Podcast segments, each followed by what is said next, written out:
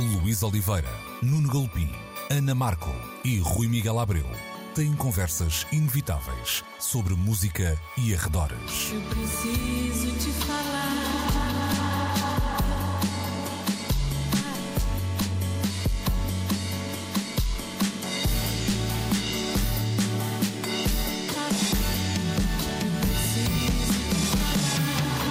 Agora na Antena 3.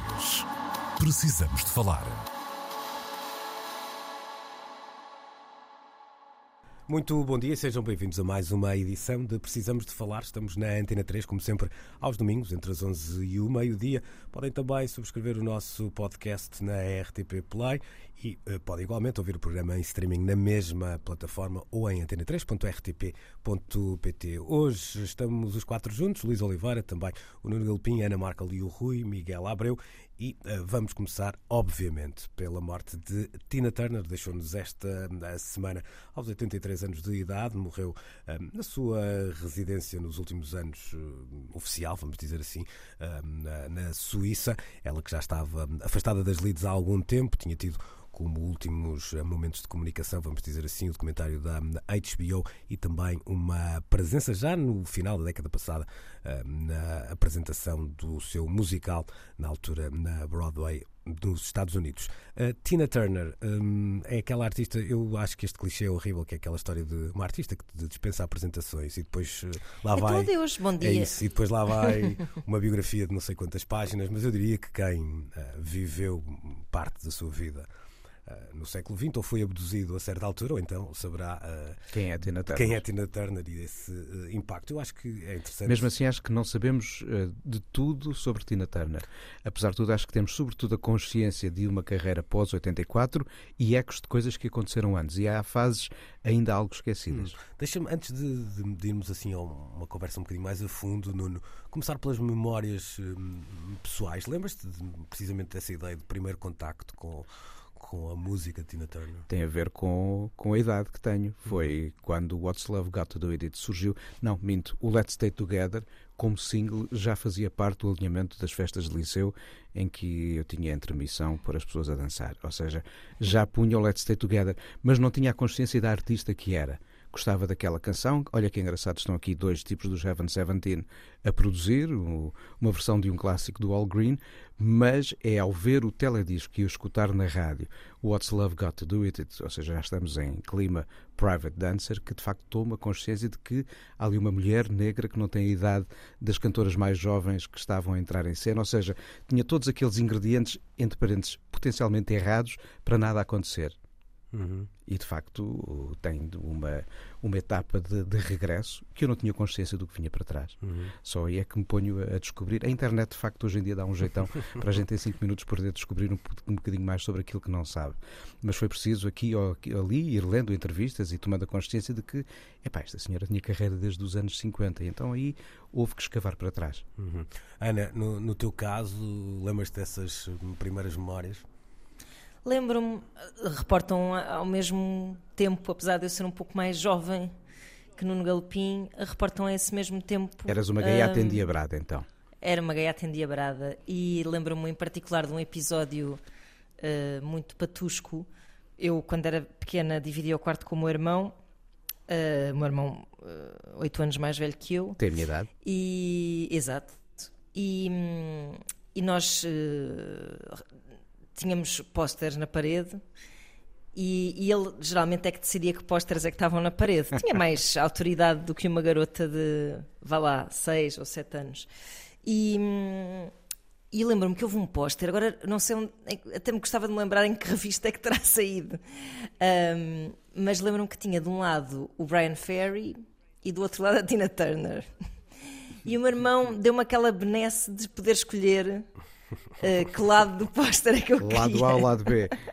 qual, qual, é que escolheste? E, e o meu irmão até estava a torcer bastante para que fosse o Brian Ferry e eu escolhi a Tina Turner. Pronto. Um, o, que é que, o que é que é interessante retirar desta história que não tem interesse nenhum?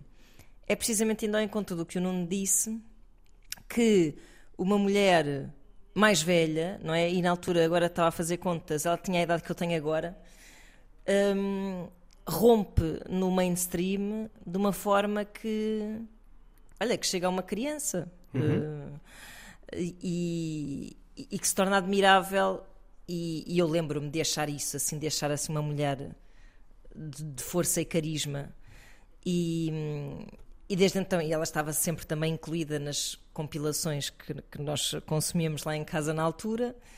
E, e por isso o Private Dancer foi assim um, um, um, disco que nós ouvimos muito lá em casa e que ainda outro dia, quando ela morreu, falámos sobre isso e em como falámos eu e o meu irmão e em como todas as músicas eram singles, potencialmente, e, e daí que, que, que apesar de ser aquela, de ter aquele lado de é uma cantora, não é? Um, é uma cantora e é uma pessoa de, de palco e etc.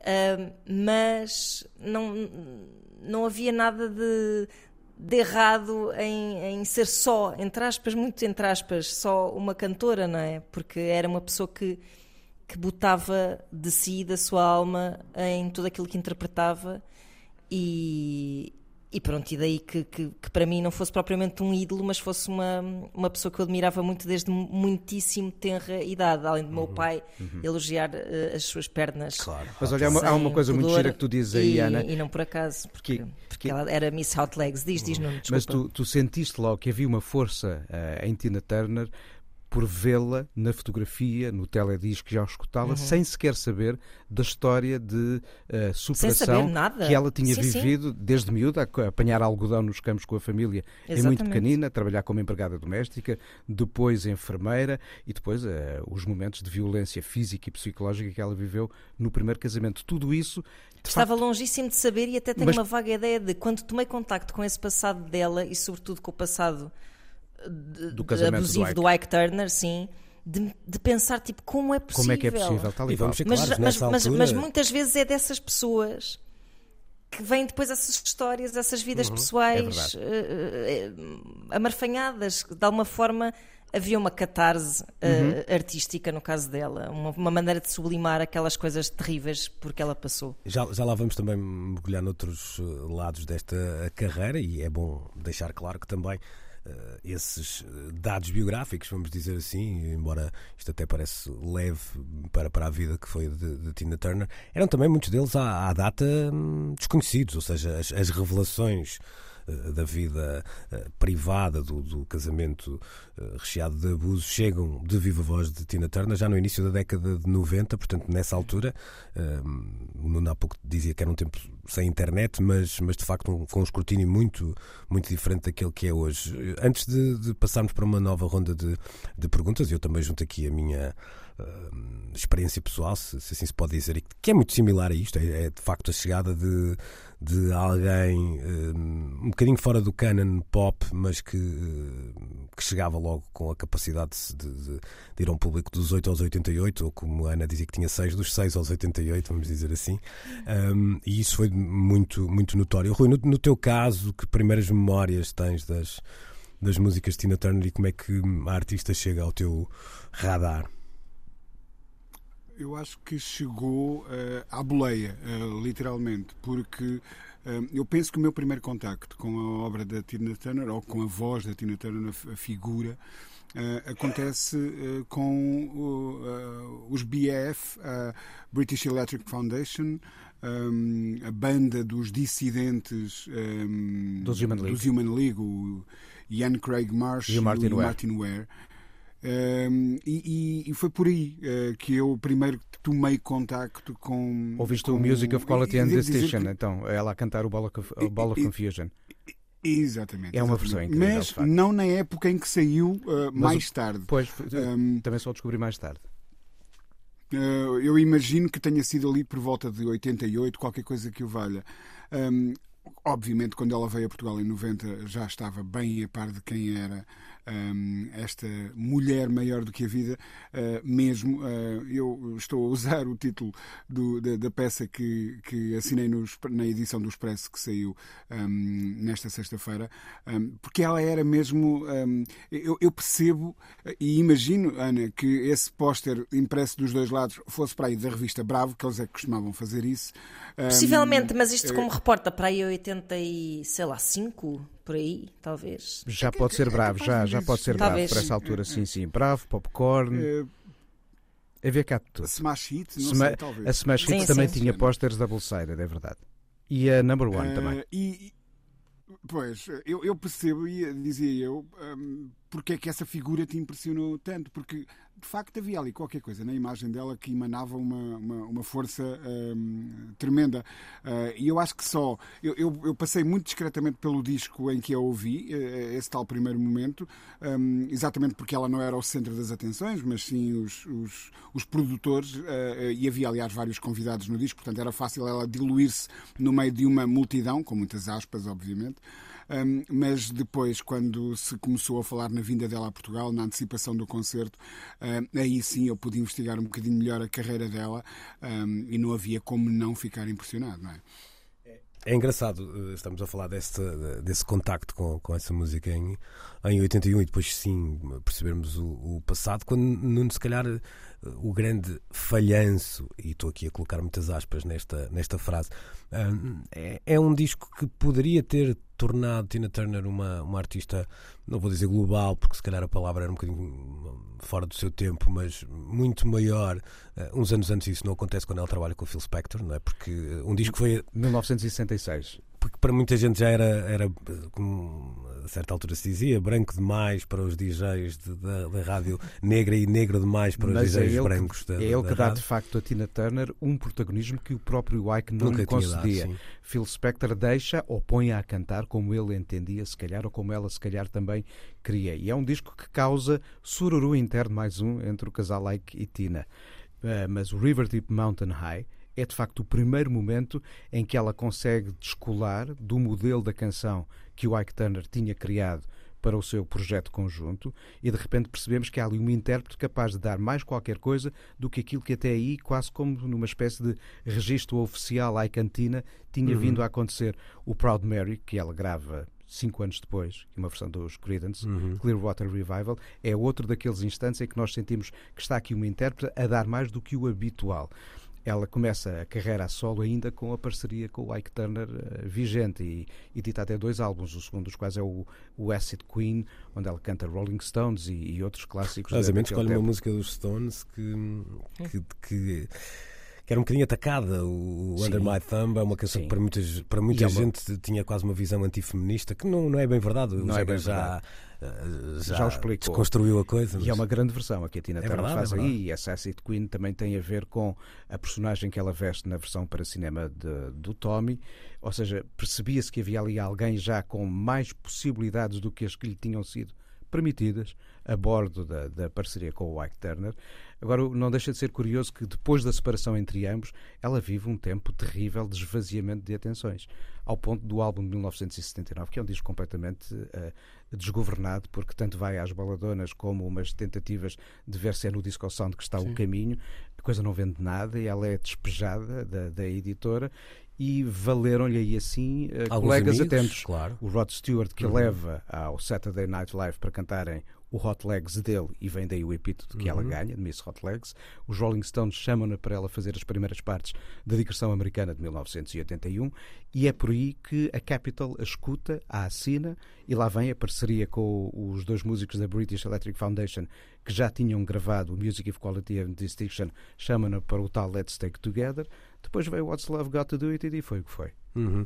É, e é interessante um, falar desses uh, momentos porque um, nem sempre são, são assinalados também de, de, David Bowie é outro nome que a certa Sim, altura se quer mas entra em cena quando ela já está Sim, já de novo fase, no, fase, nos, claro. nos, patamares de grande uhum. atenção o David Bowie, o Brian Adams o Eric uhum. Clapton e outros mais uh, o Rod Stewart volta a gravar com ela mas uhum. ela lá estava quando numa altura em que ela sobretudo ganhava, cantava em clubes e em salas de, de baile Uhum. Há, há, um lado, Ana, tu, tu dizias isso há, há, pouco, que me parece interessante uh, falar e é aquele para o qual eu não tenho hum, nenhuma explicação, pelo menos uh, que seja uh, óbvia, e, e, daí também lançar aqui a questão, e que tem a ver com essa. Com esse lado da, da idade, ou seja, se calhar o tempo em que ela surge de forma global, e não estou a falar do arranque da carreira, estou a falar nesse, nesse comeback, vamos chamar assim, de, de dos anos 80, hum, os artistas mais velhos tinham um público mais velho e, e assim sucessivamente, e chega alguém a disputar o, o, o, campeonato da pop, embora ela gostasse de, de, olhar para ela como artista rock. Eu acho que é, tem um bocadinho a ver com aquela dimensão de estádio também, que era, que era muito normal, mais uhum. que uma, uma coisa muito fechada no, eh, no estilo, eh, mas alguém que estava lado a lado, lá está, com Cindy Lauper, com Madonna, com Kylie Minogue, etc. Hum. E é incrível perceber como é que alguém já eh, que seria normal entender-se já fora do prazo para esse campeonato, não só rivaliza, como em muitos casos até um, suplanta, pelo menos até em número de vendas, não é? Muitos desses artistas, e é incrível perceber o footage dessa altura para percebermos que o público era de facto um público muito dos, dos 8 aos 88, já nos seus um, concertos de, de escala significativa. Pois é, isso merece reflexão e não sei se encontra-se uma resposta também, que é. Até porque não tem muitos exemplos, mesmo depois, não há muitos exemplos desses. Uh, pois não, pois não. Se pensarmos sobre Eu isso. ia dizer que se calhar o entendimento, por um lado, uh, havia quem lhe chamasse a avó do rock. Alguém disse isso, já não sei. Estava a ler um artigo qualquer a propósito da morte dela e alguém dizia que tinha sido apelidada aos 50 como sendo a avó do rock, uma coisa assim. E hum, chamar a avó a uma pessoa de 50 anos faz-me crer que havia um entendimento da idade um pouco diferente daquele que há hoje. E, isso eu acho que havia, ou seja, uma pessoa com 50 anos nos anos 80 era muito diferente de uma pessoa com 50 anos em 2023. Uh, ah, havia quase uma espécie de uh, inevitabilidade da adultícia aborrecida nos afetar uh, em muito tenra idade, não é? E eu até nem sei se esse epípeto não, não terá vindo mesmo do facto dela provavelmente nessa idade já ser avó, porque ela é mãe. Também é possível. É mãe ainda numa idade é muito precoce. Muito jovem. De uma é. relação é. pré-Ike Turner. É? é verdade, é verdade. Também pode vir daí, ou seja, ela era literalmente avó, mas quer dizer, foi sempre um tema de conversa. Um, a idade, apesar dela ter vencido essa barreira, era um, era um tema de conversa.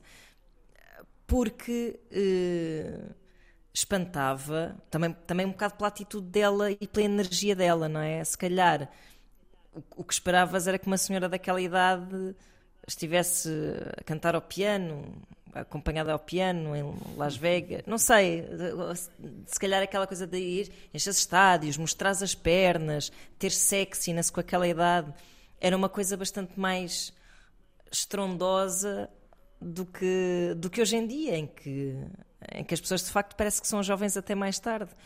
Não, e por um lado também, por isso é que eu não tenho resposta para isso, por um lado a ditadura da juventude parece-me cada vez mais impiedosa. Pois é isso, é isso mesmo. Uh, o, que, o que de facto me deixa aqui um bocado intrigada com, com será que era possível hoje em dia haver uma figura tipo Tina Turner, ainda por cima, ainda a semana passada falávamos disso, não é? Num, num entendimento da vida tão espartilhado, com tantas divisões uh, uh, com cunhadas, com termos, geração Z, geração X, não sei o quê. Será que hoje em dia haveria um, uma uhum. mulher nos seus 40, 50 que conseguisse agregar públicos da forma como acontecia naquela altura? E captar públicos muito jovens, como de facto a Tina Turner faz ali para alturas é do Private Dancer, é sem dúvida é nenhuma. Isso, é isso, até porque para muita gente era uma uma artista nova, esse, esse passado foi, foi para, para a nossa geração Sim, era, era não, uma absoluta claro, novidade. É que ainda por cima podia-se dizer pronto. que vivia, podia viver de um passado, não é? Uhum, uhum. Mas na verdade é como se só tivesse começado a existir nessa altura para a maior parte do público. E isso é, é um enorme feito, não é? Estavas ali a hum. taco a taco com uma jovem e hot Madonna. Exato.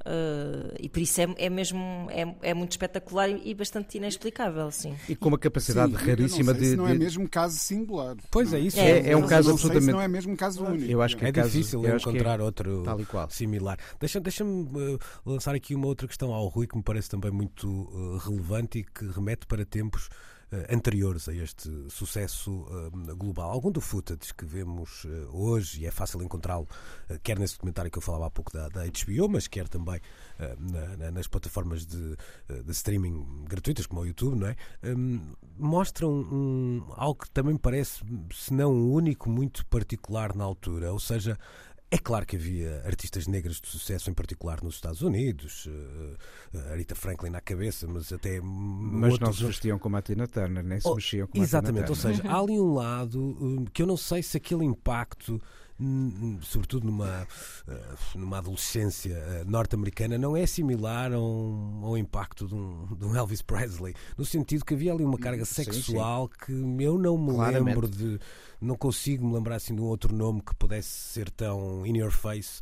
Uh, naquelas, naquelas apresentações como, como a Tina Turner naquele tempo. Não sei se, se estou aqui a, a, a, falhar algum nome muito óbvio, não, mas. Uh Há, há, há, talvez uma, uma explicação para isso. Um, ao contrário da, Tina Turner, da Whitney Houston, apesar dela também ter cantado na igreja, mas ao contrário dessas, um, de, desse modelo de cantora, digamos assim, um, muito formatado por uma, por uma experiência religiosa uh, bastante vincada, digamos assim, a Tina Turner tem um contacto direto com a origem uh, mais pura do rock and roll. Ah, claro. uh, nós não nos podemos esquecer que é atribuído ao Ike Turner e, a, e, a, e aos uh, Kings of Rhythm, acho que era assim uhum, era, o nome da banda dele anterior. O primeiro single, do, é? exatamente o primeiro single da história do rock. O, o, o, primeiro single de sempre da história do, do, do rock and roll em, em 1951 ou, ou algo que o É 51, sim. Portanto,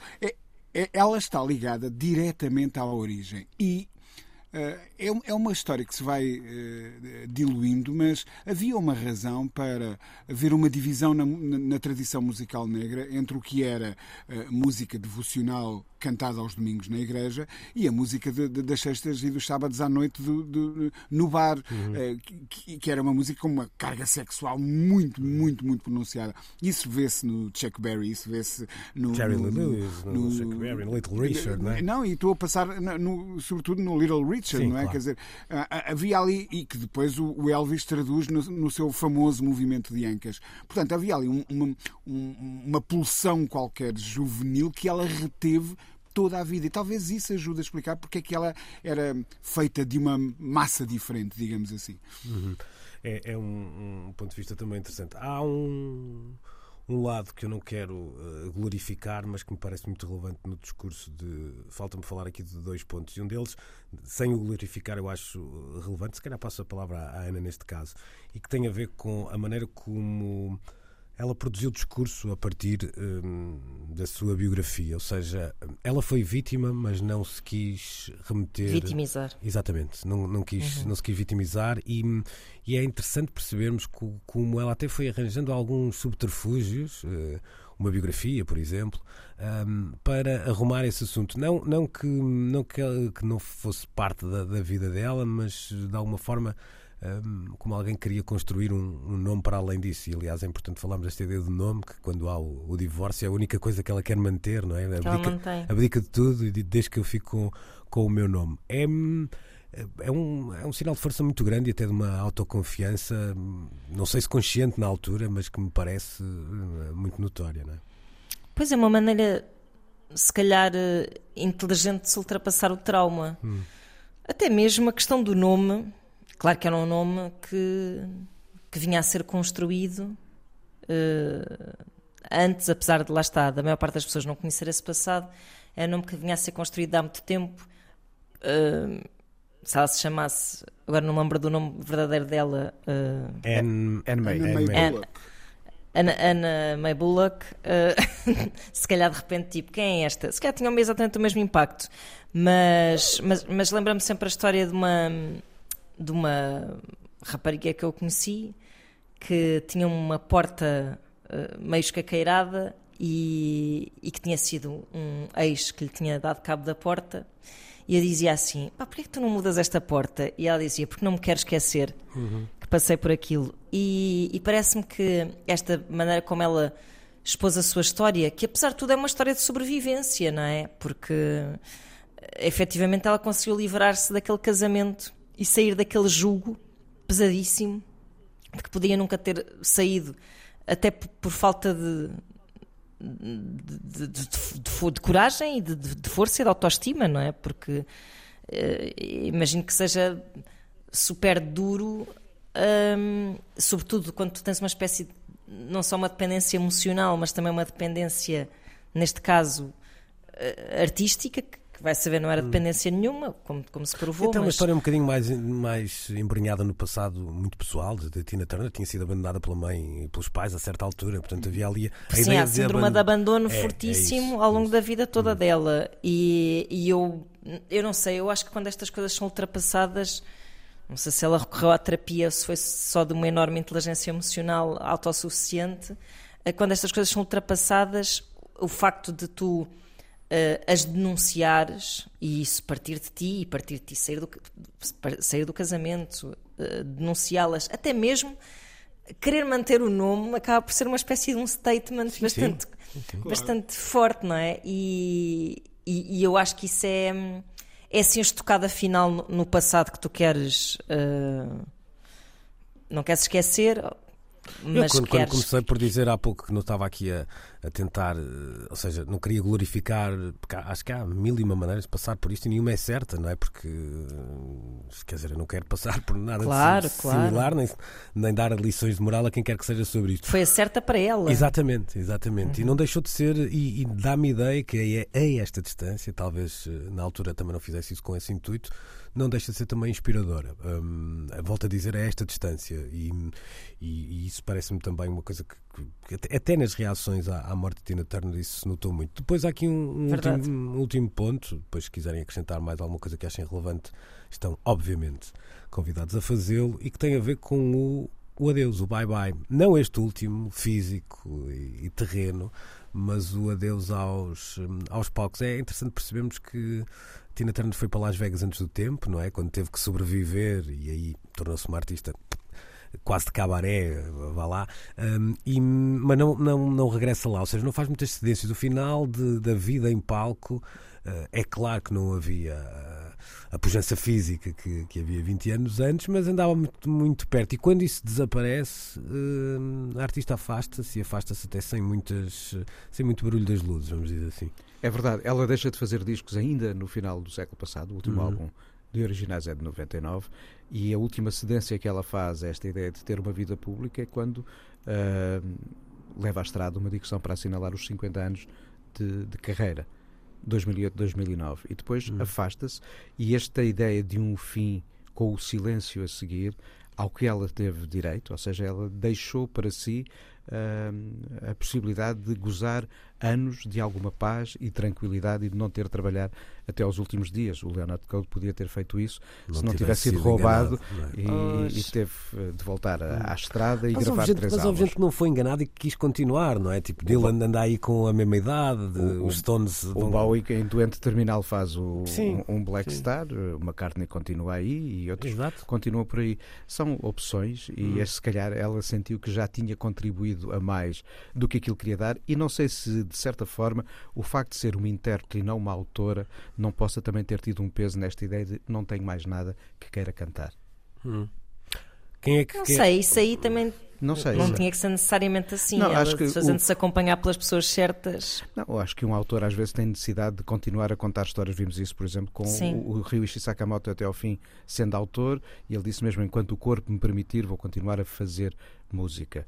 Uh, uhum. Não sei se os intérpretes têm uma relação diferente com a presença e a exposição. É uma reflexão que podemos deixar aqui. Não é muito difícil tu manteres aquele nível de. O, o, problema era a dimensão performativa daquilo que nós Exato. reconhecíamos como o concerto de Exato. Tina Turner, que eu acho que, que vamos, ter, vamos ter o mesmo com Madonna. Hum. Lembram-se todos da digressão que apanhou Madame Max, que teve muitas datas canceladas, inclusive em Lisboa. Hum. Uh, Sim, a, exigência física, física, claro. a exigência física de um certo tipo de espetáculo creio que não nos acompanha de forma igual aos 30, 40, 50, 60, 70.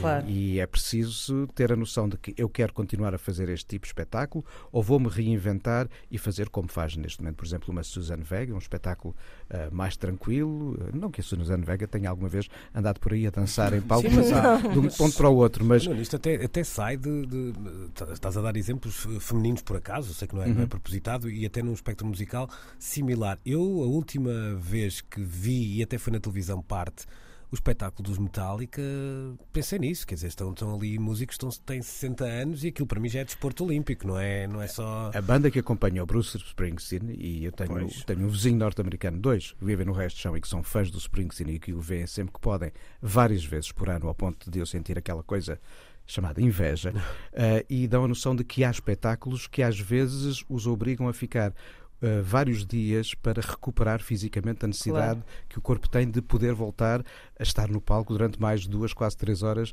a cantar com aquele fulgor e, e não há aqui dança Sim. não é? Ou seja, esse também pode ser aqui um argumento interessante. Falando ainda do palco, e já agora acrescentando mais um elemento, eu na- no dia da morte da Tina Turner, e como faço regularmente, escutei a, Globo News para ter um bocado a noção de como as histórias são contadas a partir do Brasil. E o ponto de vista principal da abordagem à memória de Tina Turner, a passagem pelo Rio Hum. de Janeiro e a forma como levou aquelas dezenas de milhares, foram 180 mil Hum. pessoas ao Maracanã, e que é um recorde para um artista solo em, em concerto perante uma plateia. Ou seja, essa memória, e depois juntando aí também uma outra de um concerto também com muita gente do Freddie Mercury, dá esta ideia também de co- como o Brasil adere com este tipo de paixão e esta devoção a artistas desta dimensão. É verdade, e esse tempo, eh, eu não gosto de ser definitivo disso, mas nisso, mas dificilmente voltará para trás essa, eh, esse lado tão, tão. tão- Nós agora olhamos para. O lado blockbuster da coisa. Sim, porque É quando verdade. olhamos para, para os Coldplay e vemos estes cinco espetáculos, eu acho que eles têm um, um arrasto de comunicação que não, era, que não é comparável. Não estou aqui a dizer um é melhor ou até pior, não é nada disso. Eh, mas esse, esse momento, aliás, essa hum, cultura de estádio que começa mais ou menos aí, da- desde a maneira, que- da maneira como conhecemos hoje, não é? Sim, que os estádios do, do Shea Stadium dos Beatles é uma outra cultura Sim, de estádio, não sim, tem nada a ver com tanto, isto. Tanto é que não, é, não só não foi pensado para isso, como corre mal por causa disso. Não é? Sim, De- não se ouvia nada. Alguma, eh, de alguma forma. Alguém tem mais alguma coisa a acrescentar? Não em Sim, sua eh, defesa? Cale-se para queria sempre.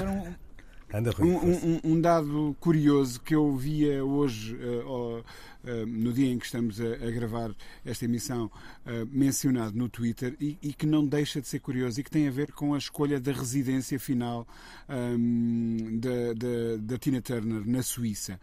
O marido dela não era suíço, era alemão, portanto, aquilo foi uma escolha, ela não foi parar para para- não foi parar lá por causa do casamento, há, ter, onde ter havido outras hum, razões. Provavelmente mas à é cabeça o fiscal, mesmo não é? Fiscal e não tranquilidade. sei, é o mesmo país que acolhe Bowie. Lee Perry e não me parece que fosse por razões fiscais. Um, é o mesmo país que acolhe uma série de músicos de, O Da- de o David jazz Bowie. negros. O David Bowie foi para lá Eh, viver também. O, Dave- o- David Bowie também acabou por viver lá, é verdade. O, Bob Marley viveu lá. É muito estranho que a Suíça, que é aquele país que nós, de que nós praticamente não conhecemos uma cena E musical. que é um bocadinho aborrecido. Conhecemos os Young Gods e depois tem É essa por isso cabeça mesmo. internacional de, de país aborrecido que acolha todas estas. Acho que eh, o estes chocolate e o queijo falam mais eh, alto. Talentos. não é? Dizer, Ah, um talvez, lado. talvez seja isso. Há um lado, há um lado, quer dizer. Não, o lado, o lado fiscal Sim. pode ter aqui Sim, uma nota a explicar em muitas pode. coisas. Sim. Sim, sim. Mas também o lado de, de- de- de, eh, a Suíça vive com grandes fortunas, É eh, com uma relação de tranquilidade e de não intrusão Eh, para com a vida das pessoas. E esse lado onde nós chamamos de anonimato, mas de quase conceder um direito ao algo próximo do anonimato e as questões fiscais, poderão ter tido um peso nesta escolha e teve todo o direito de viver tranquilamente os últimos anos na sua casa na Suíça. Já que falamos da Suíça, aqui uma, uma última nota que também me parece relevante nesta história é a importância de- do Reino Unido nesse momento em particular de, do arranque a solo e global da carreira de Tina Turner. É aí que acontece. Não sei se, se tivesse batido o pé a ficar nos Estados Unidos, ela várias vezes confessou essa espécie de relação de amor total ao, ao Reino Unido, a dizer que chegou a pensar mudar-se para lá definitivamente. Felizmente o Reino Unido de vez em quando pega em artistas norte-americanos Uhum. e dá-lhes o fulgor que em casa não conheceram, Sparks, Blonde e Tina Turner. Verdade. Uhum, é verdade, e nesse, neste caso acabou por ser, eh, de facto, definidor de uma segunda fase de fulgor imenso de Tina Turner, que deixou-nos então esta semana aos 83 anos de idade e foi com ela, merecidamente, obviamente, que ocupamos a primeira parte do nosso programa. Precisamos de falar. Ora, estamos de regresso para falar de Succession, série da HBO que está a afinar-se uh, com uma quantidade infindável de prémios, com a crítica uh, também ela rendida e com muito público, embora hoje uh, é, é, mais difícil medir. até medir esses, esses públicos, embora se perceba que é dentro da, da, da, plataforma pelo menos um, um, um objeto de grande sucesso. Porquê? Olha, para já estou a pensar no chamado Post-Succession Depression, que pode acontecer, ah, okay. não é? E a Ana, se calhar, acompanha-me nisso. Sim, sim. É uma série que, para já, tem a coragem de terminar um fim ao cabo de quatro temporadas e de não se deixar eternizar numa, no esticar de uma narrativa que podia dar ainda mais voltas e reviravoltas, mas que creio que se resolve muito bem pela forma como, de facto, eu vi já todos os episódios, exceto que irá para o ar ou vai chegar às plataformas, esta coisa de ir para o ar hum. em plataformas amanhã. de streaming amanhã, não é? Um, porque esta temporada é aquela que mais, de forma mais explícita, deixa a evidência do que é que estamos a tratar não é sobretudo uma saga, a história de uma saga de uma família rica. Já tivemos muitas e o Dallas é uma delas e não tem metade dos ingredientes e do efeito não é do Succession. Porque esta é a história de uma família rica, mas que nos permite, sobretudo, refletir sobre as relações entre os média e os poderes financeiros e políticos. E esta última temporada eh, explicita claramente essa ideia de como uh, o poder dos média pode interferir em decisões políticas, inclusivamente em eleições, e não é de todo estranha à forma como foi concebida uh, a narrativa de Succession, o encarar a América de Trump e também o espaço do grupo Fox do, do Murdoch. Uhum. A, a, série... não, não, é documental a série, mas há ecos da realidade a passar por ali. Este sim, ponto, sim. Este ponto parece-me interessante, Ana, e eu já fiz aqui esta confissão. Eu não me liguei na, na série, mas como já não tenho 17 nem 18 anos para ter aquela coisa tribal uh, da, dos jovens e dizer que. Não estás, que é... não estás com o FOMO aqui. Não, não, não, e ao contrário também, não é? Não vi porque aquilo não presta, não é? Era um, um bocado idiotice achar que uma série que foi tão premiada e é tão popular não presta, portanto terá os seus méritos, não, não me cativou, cativaram-me outras. Hum, adiante. Um, mas deixa-me pegar neste ponto do, do Nuno. Hum, vês isto na, na série ou é uma. Hum, uma reflexão, um, ou seja, ou, ou, é já.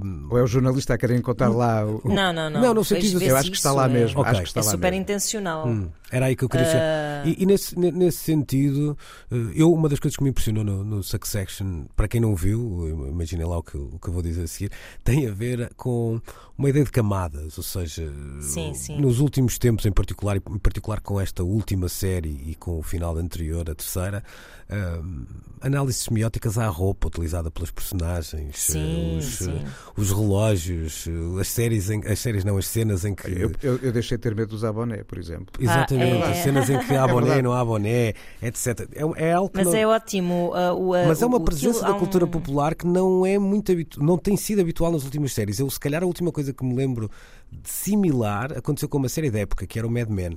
Um, pois, com tanto, olha... em, que tem, em que tens subtextos muito semelhantes. É isso, é, isso. É, é, sem dúvida, faço muito um paralelismo entre, entre as duas. Sim, e está, estamos mais próximo do, do Mad Men do que, por exemplo, dos Homens do Presidente, em que um discurso político está mais evidenciado. De facto, essa, essa, ligação é interessante. Mas, Ana, Pronto, o, em, o embrulho é, é isso, não é? Claro, aquilo é um retrato de um tempo, sim senhor, é é isso que o Nuno Galopim dizia, o, o poder dos média, essas relações sinistras e, e intrincadas e fascinantes também. Uh, mas depois, aquilo é. tem esse lado também de, de criar. Eu acho, eu acho que há ali uma, uma, uma consultoria à volta daquela série muito boa e que até faz com que esses temas, como por exemplo a roupa, etc., sejam conversa, porque há ali um retrato tão uh, detalhado de uma classe que não está ao nosso alcance e que não é não são os Kardashians, uhum. são os ricos ricos hardcore ricos ricos com dinheiro a correr-lhes no sangue, que têm códigos muito, muito particulares. Uh, eu lembro-me que há um episódio, eu li isto na altura, não é, penso que não foi nesta temporada porque já foi há bastante tempo, mas há um episódio em que eles estão a sair de um helicóptero e havia um, um consultor qualquer durante as filmagens a dizer não podem baixar a cabeça quando saem do helicóptero. Porque isso são as pessoas que nunca andam de helicóptero que fazem. Porque toda a gente sabe, quem anda de helicóptero sabe que não vai ser decepado. Uh, mas pronto, isto é assim só para se ver o grau de. Mas esses de pequenos detalhes fazem tudo. Na, na linguagem corporal, na, na, no guarda-roupa e isso tudo. E depois eu acho que aquilo é extraordinariamente bem escrito, não só a nível de diálogos. Os diálogos eu ponho para, ponho para trás constantemente para rever diálogos. São incríveis. Porque são incríveis. Uh, e é isto ao nível do Aaron Sorkin, dos Homens do Presidente, de facto. Sim, mas noutro género. Noutro género, tal igual. Num, num género assim mais. Hum... Maquiavélico vivencial. E mais e subtil também. Até, né? também. Mais subtil. Hum. Há ali, há ali patos assim. mesmo bom, mesmo bom. As camadas daquelas personagens arroz, são. Arroz de patos. Muito patos, patos arroz de patos. Patos com TH, não é do outro. Eu estava aqui a oferecer esta piada ao Liz Oliveira. Pois, tá, tá. E ele, arroz ele pegou, de patos. Ele pegou, ele pegou. Mas é, é é, é, é, nenhuma personagem merece a tua total simpatia, nenhuma personagem merece e a tua aí, total igual antipatia. Ao Mad Men. Mad Men, lá está. Também igual. aos Sopranos, na verdade, também Sim, a bússola moral era muito difícil de saber para onde é que ela devia apontar. Mas consegues. Eh, não há sequer mais protagonismo, que é uma coisa que sempre me impressionou imenso na, na série, que é não há praticamente mais protagonismo para uns do que para outros, as histórias convergem todas, acontecem ao mesmo tempo, nunca se perde. Uh, um, um, a personagem que parece mais podre não é completamente podre. uh, pá, e isto é assim de uma forma que me faz. Já me fez rir muito e já me fez chorar bastante também. Uh, sem ser. Um, não é chorar a sete palmos de terra. Também era uma bela série. Era, sim, senhor. Mas, mas que era ali uma série que estava a escarafunchar. Esta não está a escarafunchar. Está ali. Epá, é uma brisazinha que depois entra dentro de ti e fica ali a marinar. Pá, é uma imagem estúpida, mas, mas é, é, vale a pena um mergulho, porque, porque implica mesmo um mergulho. E eu há muito tempo que não sentia, e provavelmente só com Mad Men eu senti. Às vezes eu gosto muito das séries e acabaram, eu fico com pena e está bom. Mas o Mad Men e o Succession são aquelas séries que eu estou a ver e já estou a dizer a mim mesma: quero rever tudo. Tal e qual. Já Olha. no fim, não vai acontecer, porque tenho mais que fazer, mas, mas tenho vontade de rever. E fazendo um olhar macro, é engraçado, cada temporada teve eh, lógicas de funcionamento diferentes. Claro. Nós fomos evoluindo de uma primeira para a terceira, em que cada vez menos havia ação e mais diálogos e, e microacontecimentos amplificados pelos confrontos das ideias, e de repente nesta quarta temporada temos algo completamente diferente e com dois episódios que eu acho que são para ficar na história da televisão. Um deles, a morte do patriarca, e o outro, aquele em que. Eh, Spoiler! Estação... Para quem não viu. O, o, o, pois é, é verdade. Então não ouçam. Faz, põe um bip depois em cima. E depois o outro em que há qualquer coisa que acontece numa estação de televisão e que muda a vida de um país. Aí não sim, disse nada. Sim. Hum. E, e, e, o próprio Mas funeral já também. Pá, esta temporada está. O da morte do patriarca já foi para aí há seis ou sete semanas. Já foi há muito tempo. Quem não viu, paciência. Rui, já foi há algum tempo. Sabem uma coisa? Eu fico com a sensação e, e nada do que eu fui lendo sobre a série contraria exatamente esta, eh, esta sensação de que quando a série um, começa, quando a série começa a ser pensada, a série que começou a ser pensada não é a mesma que foi terminada agora. Não, pois não. A, a, a, própria noção que eles têm do que é que isto viria a ser foi sendo moldada pelo passar do tempo. E daí a evolução do é próprio muito... mood das temporadas. E precisamente, eu, eu, senti isso um bocadinho, que uh, houve ali uma, alguma coisa na primeira temporada que nos fez começar a, a, duvidar. Mas isto é um drama ou é outra coisa? ou, sim, sim. Ou é, mas também não é bem uma comédia, é, é o quê? Um, é, é uma cena psicológica ou é. Eh, havia assim algo de indefinido, como se a própria série estivesse à procura de um rumo uh, que, obviamente, encontrou e, e não é que não estivesse lá já no primeiro, na primeira temporada mas que se, a série foi se resolvendo quase como não sei, dá, dá a ideia que estão a fazer um estudo sobre este nosso tempo tão confuso e, e, e, que a coisa foi sendo moldada à maneira que sim, à medida que se iam chegando a, a, a determinadas a, conclusões.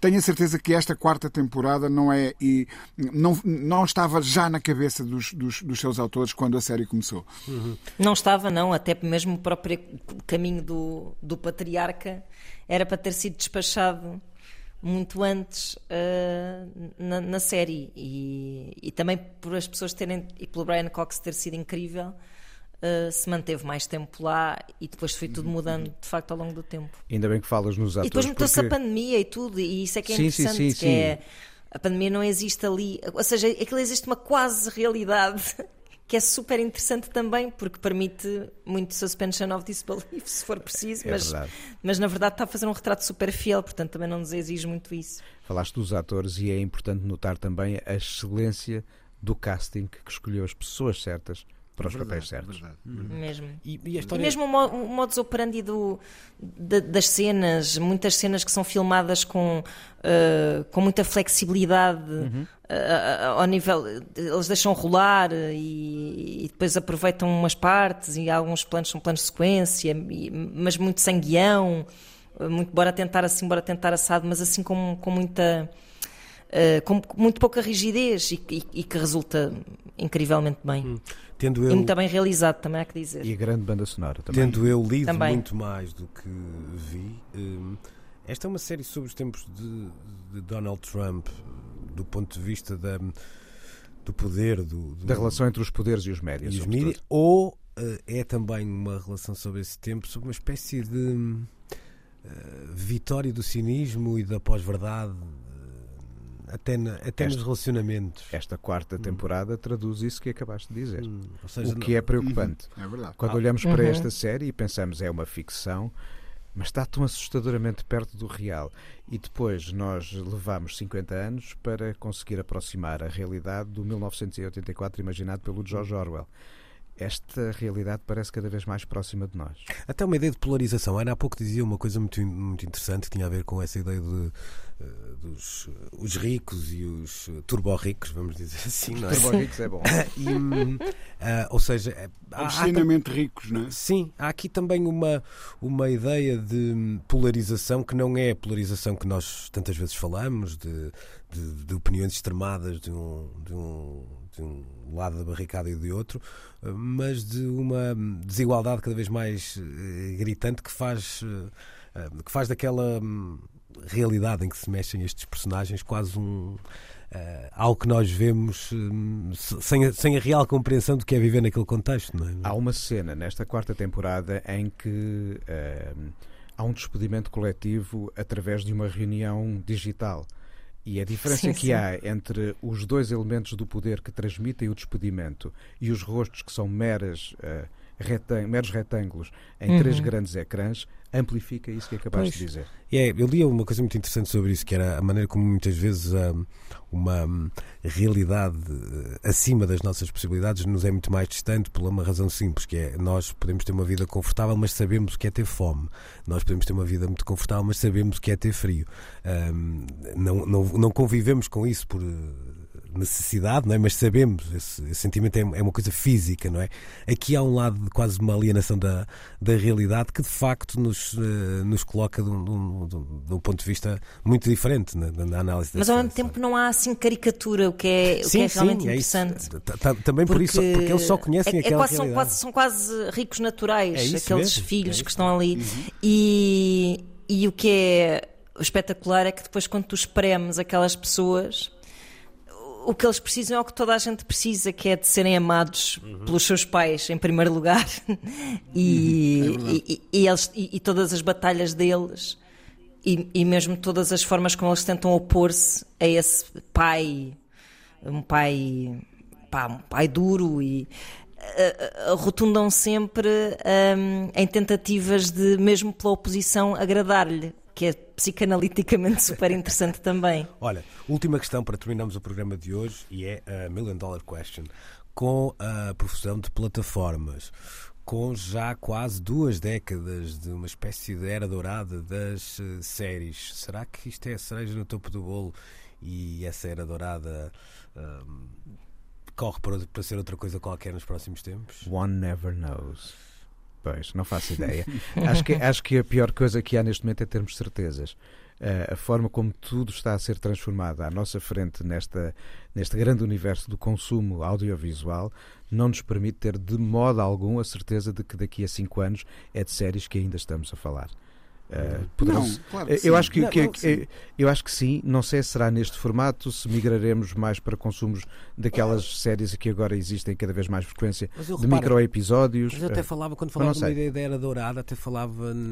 Todas, todas as eras têm eras douradas. Estamos de facto a viver uma era dourada das séries, mas todas as eras douradas acabaram. Mas estamos a viver lá que há 40 anos para aí, não é? Não, sei não acho, acho, acho, que há um renascimento. Não estou a brincar. Não sei se há 40. Eu acho que não, porque quando, por exemplo, há fenómenos, epifenómenos e, e estou a sublinhar a ideia de epifenómenos como os fecheiros secretos ou o Twin Peaks naquela altura, distanciantes de todo o resto da produção, é porque a época não era tão cheia de tantos acontecimentos como hoje. Sopranos. Até os Sopranos, Sim. inclusivamente. Acho que Sim. estamos a viver... Sopranos, The Wire... Pronto. Mas, mas, mas são fenómenos pontuais e não aquela quantidade que temos hoje em dia. Breaking e... Bad... Pronto, dá, mas, dá, mas dá 5, 6 anos para cá temos não sei claro. quantas séries a serem vistas ao claro. mesmo tempo. Claro. E muitas delas com grande qualidade de produção e, e não só. É mas, mas e, só, e, são agora... quase todas elas pós lá, pós-sopranos, no sentido, se quisermos temporalizar assim dessa Verdade. forma, não é? Sim, sim. Uh, e eu falava porque também se uh, houve uma concentração de recursos que possibilitaram. Porque havia uma divisão também de investimentos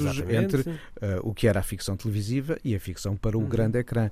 Acho que essa, o bolo é finito do investimento dos públicos e afins, e o cinema tinha performances absolutamente uh, avassaladoras pois. que impediam que muitos dos talentos migrassem, como hoje estão a fazer, para a produção para a televisão.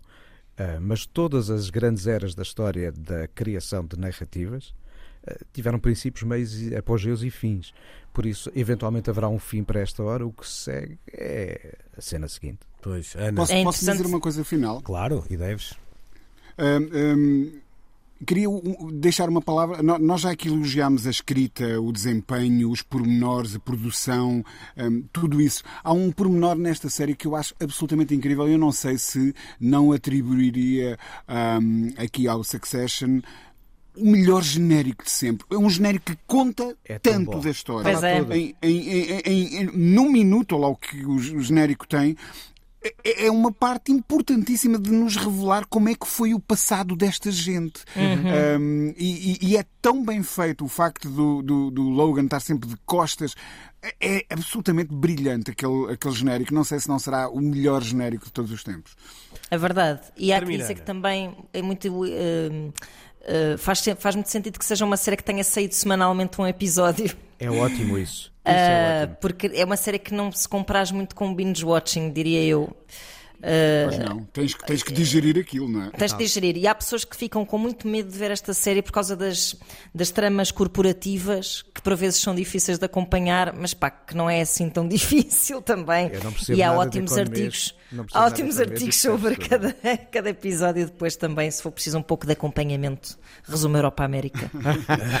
e há um podcast também, devo dizer, um companion podcast Olha, também da HBO. Isso já encontrei também. Uh, como eu consegui fazer 20 minutos de conversa e 20 minutos de perguntas, mais ou menos, sobre uma série que não vi, é algo que nem eu tenho Olha, resposta. e oh, ninguém diria. E ninguém diria. Oh, Luís, uma vez escrevi um artigo sobre os Coldplay. Não...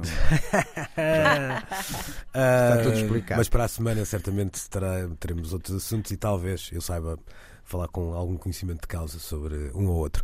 Uh, estamos de regresso então no próximo domingo, estamos sempre na RTP Play, na 3 depois do meio-dia. Chega o Pedro Costa com o seu Coyote. Bom domingo, até para a semana. Precisamos de falar.